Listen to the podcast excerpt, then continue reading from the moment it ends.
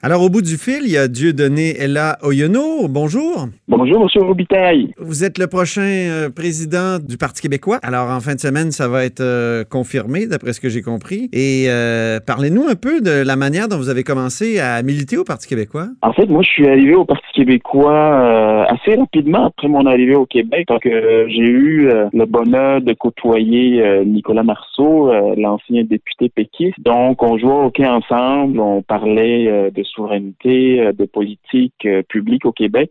Et petit à petit, ces discussions-là euh, ont abouti à est-ce que tu t'impliques dans un parti politique ou pas?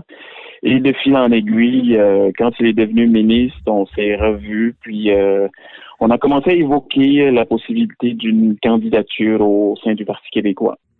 Mais le Parti québécois a subi toute une défaite euh, la dernière, à la dernière élection. Certains remettent en question même son existence, le nom du parti. Vous, le nom du parti, est-ce que c'est non négociable? Écoutez, on a dit euh, depuis quelques mois que tout était sur la table, incluant le nom du parti, l'image de marque. Euh, cette fin de semaine, il n'est pas question d'image de marque ou de nom du parti, mais il y a une réflexion euh, qui est déjà en cours au parti et après le congrès, après la course à, la chefferie, c'est quelque chose sur laquelle on va revenir tout à fait. donc, il y a des réflexions en cours. Là, il n'y a aucune décision qui a été prise à ce sujet. C'est donc pas exclu qu'il y ait un changement de nom? Comme je vous dis, euh, tout est sur la table. On, y, on y réfléchit. On convie les militants aussi à le faire.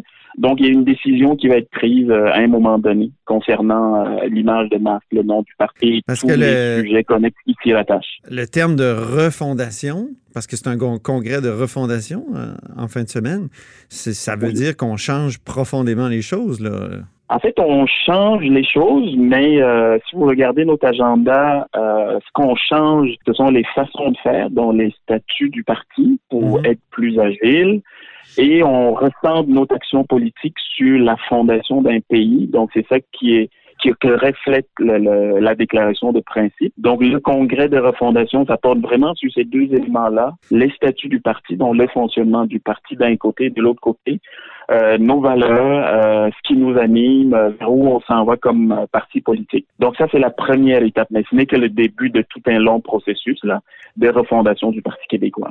Jadis, le Parti québécois, c'était une sorte de coalition. Aujourd'hui, on dirait que cette coalition-là a complètement éclaté. Il y a des souverainistes à la coalition Avenir Québec, même si le parti n'est pas officiellement souverainiste. Aux dernières élections fédérales, il y avait des souverainistes à peu près dans, tous les partis.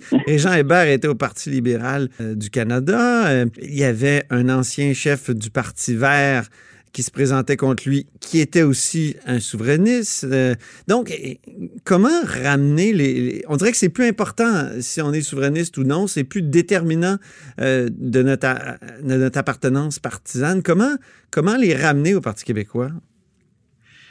En fait, vous, vous posez une question très, très pertinente. Moi, je milite au Parti québécois parce que je crois, euh, en tant que souverainiste, que c'est la formation politique de façon réaliste qui va amener le Québec à, devenir un pays. Donc, il faut euh, que le message soit clair pour l'ensemble des souverainistes, donc tous ceux et celles qui, qui croient que l'avenir du Québec passe par sa souveraineté. Il faut trouver une façon de les ramener au Parti québécois ils sont dans d'autres formations politiques, ils sont même dans des, dans des organismes de la société civile. Quand moi j'ai fait ma campagne pour devenir président du Parti québécois, un des messages que je portais à ce moment-là, quand j'ai fait le tour du Québec, c'est justement de dire aux gens, euh, écoutez, l'avenir du Parti québécois, c'est quand il faut revenir à l'ADN du Parti québécois, donc d'être une coalition, de rassembler l'ensemble des indépendantistes. Je pense que c'est la recette du succès. Euh, dans le passé, il y a eu, euh, j'imagine, euh, des choses qui, qui, sont arrivées dans le sens que, bon, il y avait des gens qui étaient pressés, d'autres qui l'étaient moins. Je pense que ces considérations-là ne sont pas importantes. Tous ceux qui croient que le Québec doit devenir un pays doivent se mettre ensemble, doivent se mettre avec le Parti québécois, qui est pour moi le véhicule qui va nous permettre de le faire dans les prochaines années. Vous étiez-vous favorable à une convergence avec Québec solidaire? Euh, écoutez, euh, dans la réponse précédente que je viens de vous donner, euh, à partir du moment où on dit il y a des indépendantistes chez Québec solidaire, c'était tout à fait pertinent à un moment donné de dire, si on veut avoir le maximum d'élus indépendantistes à l'Assemblée nationale, trouvons un terrain d'entendre quelque chose qui permet de faire, qui permet, par exemple, moi j'étais candidat à Saint-Henri-Sainte-Anne, si on additionnait les votes du Parti québécois et ceux de Québec solidaire, peut-être qu'il y aurait eu en 2018 un député du Parti québécois à l'Assemblée nationale. Ah oui. Euh, une fois passé, euh, une fois cette idée derrière nous, euh, moi je me dis souvent que peut-être la stratégie n'a pas marché parce qu'on voulait mettre deux partis politiques ensemble. Peut-être que l'idée c'est de regarder au-delà des partis politiques et d'aller sur le terrain, convaincre les indépendantistes, qu'ils soient d'un parti ou d'un autre, de dire votons massivement pour les indépendantistes parce qu'on va réaliser l'indépendance du Québec le jour qu'il y aura assez de députés euh, à l'Assemblée nationale, donc le jour que la population du Québec va envoyer un message clair qui sont pour l'indépendance du Québec. Et ça, pour moi, ça signifie avoir beaucoup d'indépendantistes à l'Assemblée nationale. Être une coalition, est-ce que ça signifie qu'un des deux partis indépendantistes euh, doit disparaître? Et on, je veux dire, on pourrait se dire, se poser cette question-là. Euh,